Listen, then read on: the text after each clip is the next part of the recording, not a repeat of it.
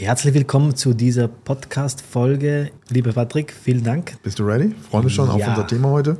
Definitiv. Wir haben uns heute das Thema Flag Day rausgepiekt. Seit 2004 wird ja in den Vereinigten Arabischen Emiraten das Thema Flag Day extrem groß geschrieben. Das heißt ja. auf Deutsch, jeder zeigt und hisst die Flagge. Du siehst hier in Dubai, das kann man ja nicht übersehen, überall die VAE-Flagge, an jedem ja. Gebäude, an Straßen, auf Stränden. Es wird und wird mhm. und wird zelebriert. Diesen Flag Day gibt mhm. es in den VAE seit 2004. Zufällig, als ich das erste Mal nach Dubai kam, wurde okay. aber wegen dem nicht eingeführt, sondern der Präsident bzw. der Ruler of Dubai, mhm. der Sheikh Al Maktoum, hat das damals eingeführt, weil eben der Präsident Khalifa damals, ja, wegen ihm wurde dieses eingeführt, 2004. Okay. Und seit 2004 wird das eben jedes Jahr zelebriert am 3. November mhm. und geht ungefähr bis zum 2. Dezember, ne, diesen Wochen. Monat, okay. weil am 2. Dezember ist die Unabhängigkeit damals gestartet. Okay. Am 2. Dezember 1971 wurden die Vereinigten Arabischen Emirate gegründet. Das heißt, der Flag Day startet am 3. November. Mhm. Da wird alles gehisst und, und äh, gefeiert.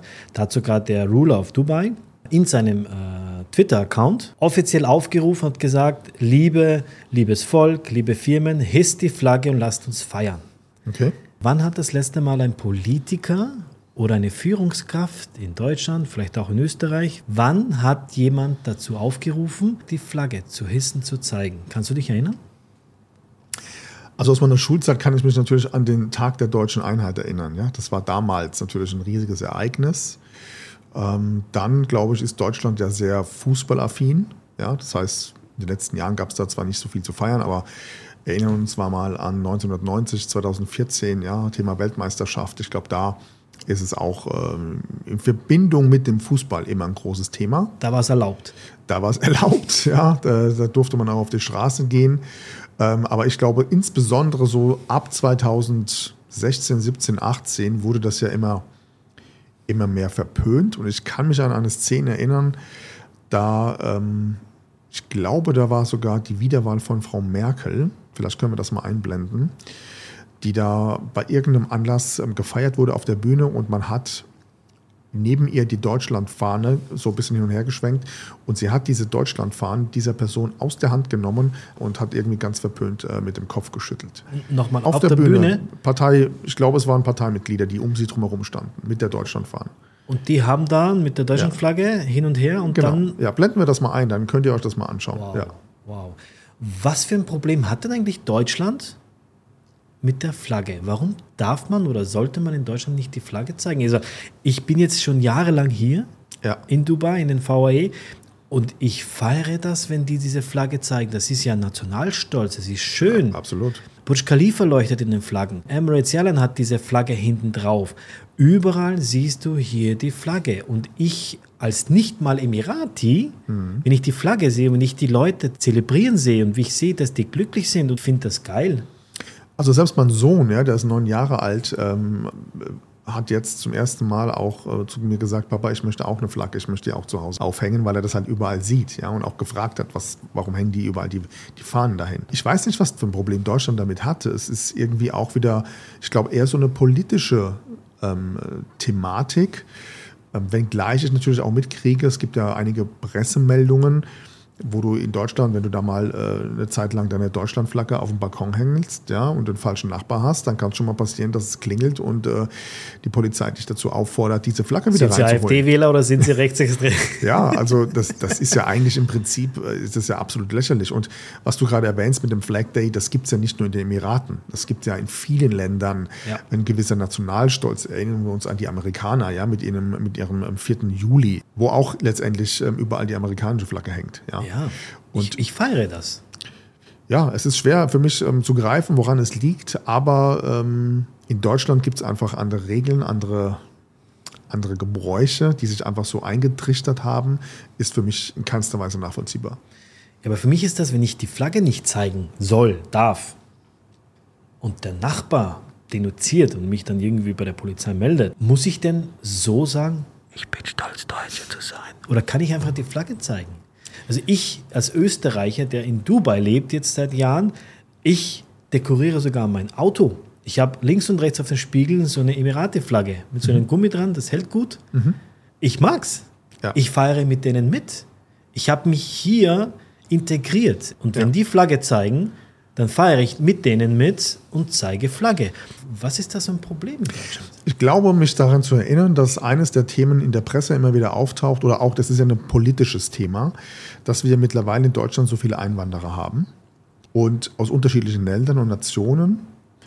Und ich glaube, mich daran zu erinnern, dass es irgendwann mal eine Diskussion gab, ob das nicht gegenüber den Einwanderern auf eine gewisse Art und Weise zu viel Dominanz ausstrahlt, ja, dieses, dieses eigene Land mit der eigenen Flagge zu zeigen, wenn wir viele Ja, aber die Auswanderer wissen, warum sie weg sind. Aber die Einwanderer wissen ja, wo sie hingekommen sind. Die kennen ja auch die Flagge von Deutschland. Erstens das, und wenn du dir mal anschaust, ähm, viele Türken, Italiener, ähm, keine Ahnung, ähm, Spanier und so weiter, da gibt es ja auch viele, die in Deutschland ihre eigene Landesflagge auf dem Auto haben oder auf dem Balkon hängen haben und so weiter. Das sagt ja auch keiner was. Es geht ja aber auf der anderen Seite mittlerweile schon so weit, dass nicht nur Deutschland selber seine eigene Flagge nur ungerne zeigt, sondern du darfst ja mittlerweile auch bei auserwählten Ländern nicht mehr derjenige, der dann in Deutschland beispielsweise lebt, die Flagge zeigen. Also versuch mal gerade in der Situation die russische Flagge zu zeigen, ja? Oder jetzt aufgrund des aktuellen Nahostkonflikts gibt es Videos, wo Demonstranten auf der Straße von der Polizei angehalten werden und aufgefordert werden, die palästinensische Flagge einzu, einzupacken. Ansonsten würde man ihnen diese abnehmen. Also was läuft da? Aus meiner Sicht, soweit ich informiert bin, rechtlich überhaupt gar nicht zulässig. Ja? Dass man die Flagge einem wegnimmt, ja. Eine, eine Nationalflagge, eine offizielle Flagge eines Landes. Wo ist da die Rechtsgrundlage? Warum kann der Italiener bei seinem Restaurant 30 Flaggen draußen hängen haben am, am, am Garten?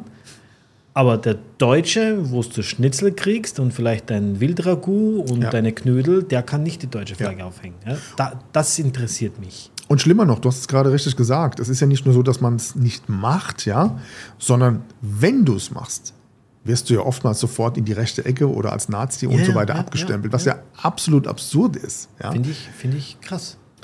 Anders gefragt natürlich jetzt an dich, äh, du bist ja Österreicher. Wie viel Nationalstolz trägst du als Österreicher mit dir? Inwiefern hat dieses, diese österreichische Staatsbürgerschaft ja, in deinem Leben hier in Dubai auf eine gewisse Art und Weise noch einen Impact? Ähm, fühlst du dich damit noch verbunden oder Gar keinen. bist du... Gar keinen. Okay, Machen wir es kurz, gar kein. gar kein. Das erste und das letzte Mal, als ich vor der österreichischen Flagge stand, war in meiner Bundeswehr. Okay, salutieren, die Flagge wurde nach oben Ja. gehisst, that's it. Danach und davor, ich habe nie die österreichische Flagge gezeigt. Weder noch in der Schule, nirgends hatte ich die österreichische Flagge. Weder noch gesehen noch gezeigt. Ne? Okay. Also nur Bundeswehrzeit. Im Gegensatz zu hier in den Emiraten, wo ich mich ja natürlich null verbunden fühle und brauche ich auch nicht, weil ich fliege auch mit Emirates Airline von Wien nach Dubai und nicht mit Austrian Airline, weil Austrian Airline, kann man das sagen, gehört ja nicht mehr Österreich. Ne?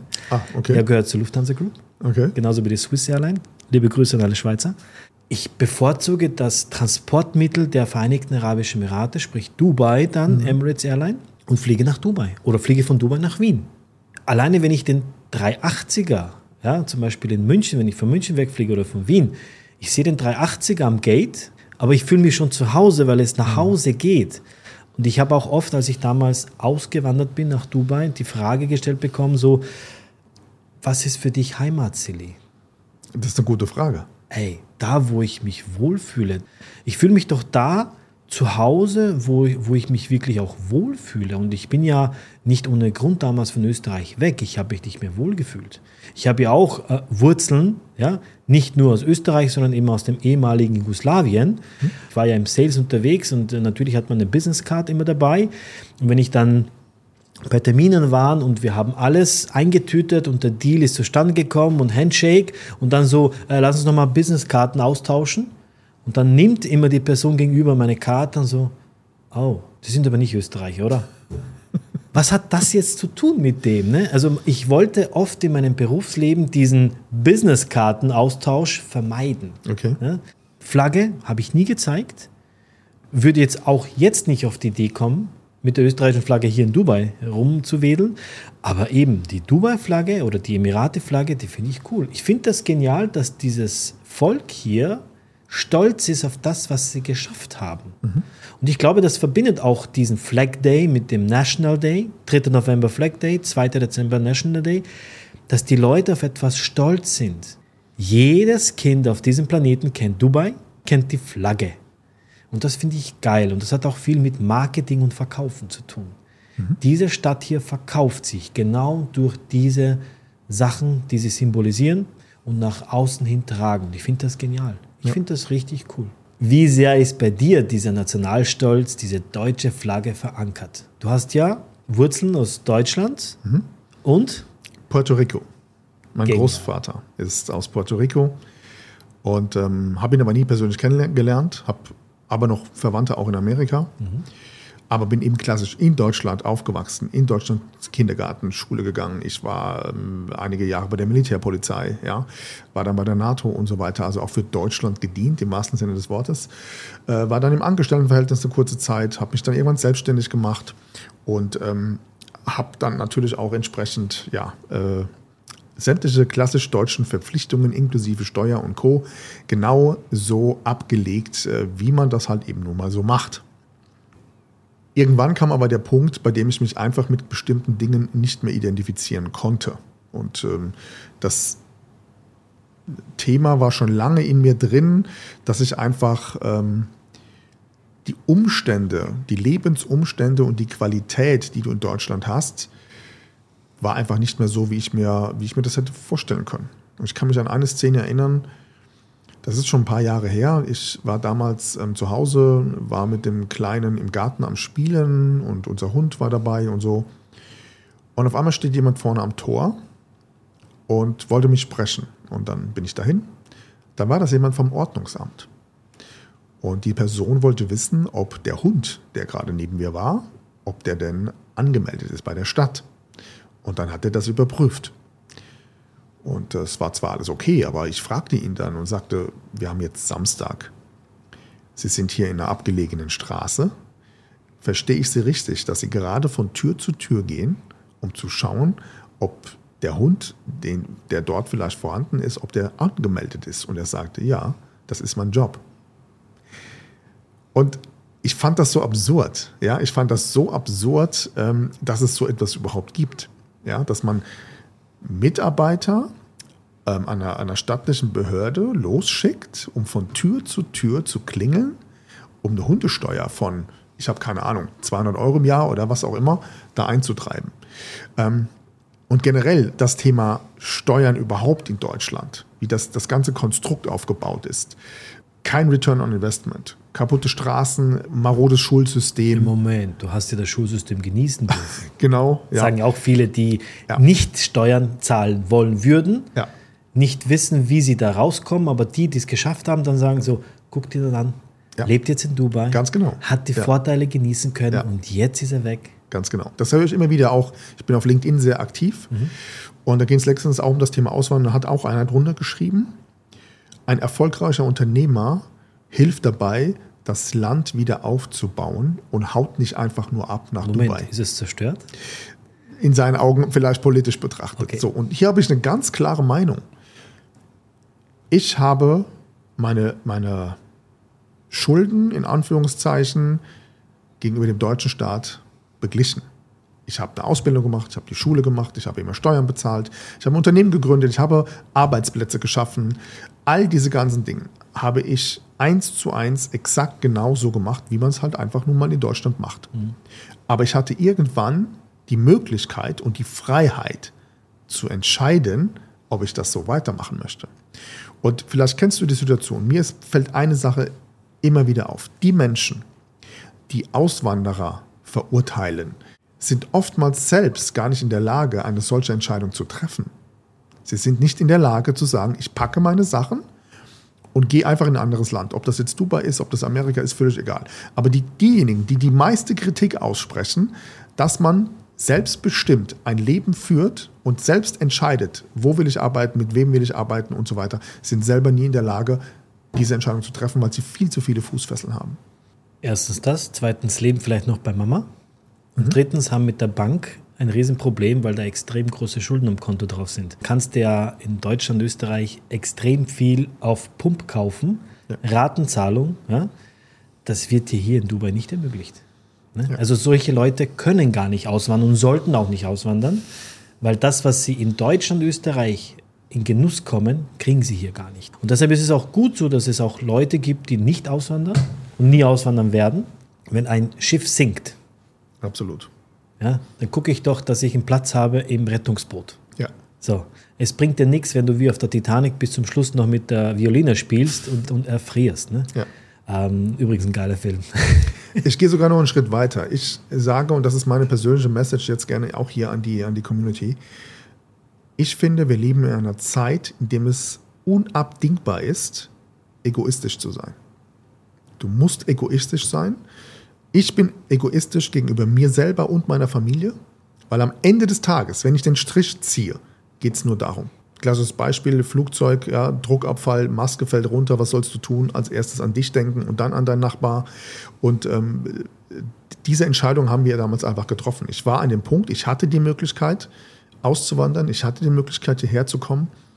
Ja, ich, ich habe noch Familie in Deutschland, meine Eltern leben dort, ähm, mein, Cousin mit seiner Familie, ähm, den ein oder anderen Freund. Natürlich war das ein großer Schritt, aber unterm Strich stehe ich dazu, dass ich hier mit meiner Familie, mit meiner Frau gemeinsam eine egoistisch bewusste Entscheidung getroffen habe, um zu sagen, ich kann mein Leben, meine Zukunft doch nicht von politischen ähm, Typen abhängig machen. Wie du gerade gesagt hast, das Schiff geht unter und springst du jetzt oder springst du nicht? So. Vor allem, wenn man schon darüber spricht, dass das Schiff untergeht. Also viele ja. sind, ja. um das festzuhalten, mit der Politik in Deutschland, Österreich und so weiter nicht zufrieden. Die ja. Franzosen zeigen es ja eh am besten, dass sie nicht zufrieden sind. Die gehen ja gleich mal auf die Straße mit den Westen, aber ich kenne niemanden aus meinem alten Umkreis, der ja. mit der Politik zufrieden ist. Das heißt, ja. die Leute sprechen ja schon aus, dass das Schiff sinkt.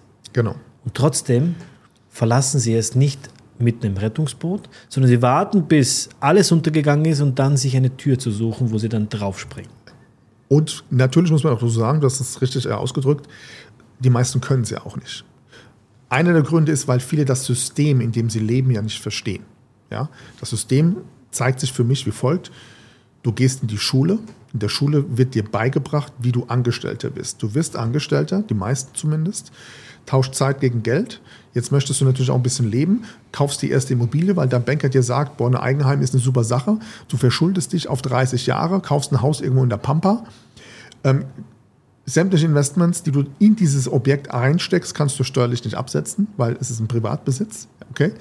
Dann heiratest du, du hast Kinder, das ist ja so ein, so ein Kreislauf und auf einmal kannst du gar nicht mehr dich frei bewegen, weil du hast Verantwortung gegenüber deiner Familie, du hast 300.000 Euro Schulden durch die Immobilie, du hast einen Arbeitgeber, wo du vielleicht eine gewisse, ähm, wie soll ich sagen, Loyalität auch hast, ja. Du hast ein Einkommen, das begrenzt ist, ja, das ist ja auch so ein Thema. Du hast vielleicht 2500 netto als Beispiel. Das heißt, deine Möglichkeiten sind ja finanziell schon begrenzt.